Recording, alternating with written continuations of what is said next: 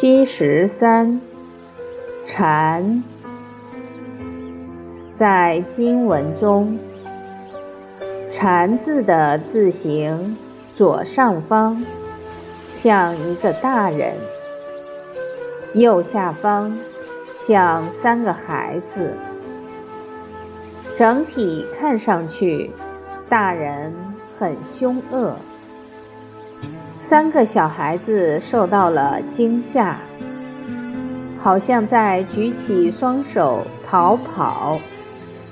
因此，“禅”字的本意是懦弱。后来，“禅”字引申为卑微之意，如禅所、禅微。现在。人们常用“孱弱”来形容一个人瘦小、虚弱，缺乏一定的权威和能力。一个凶恶的大人吓坏了三个瘦弱的孩子。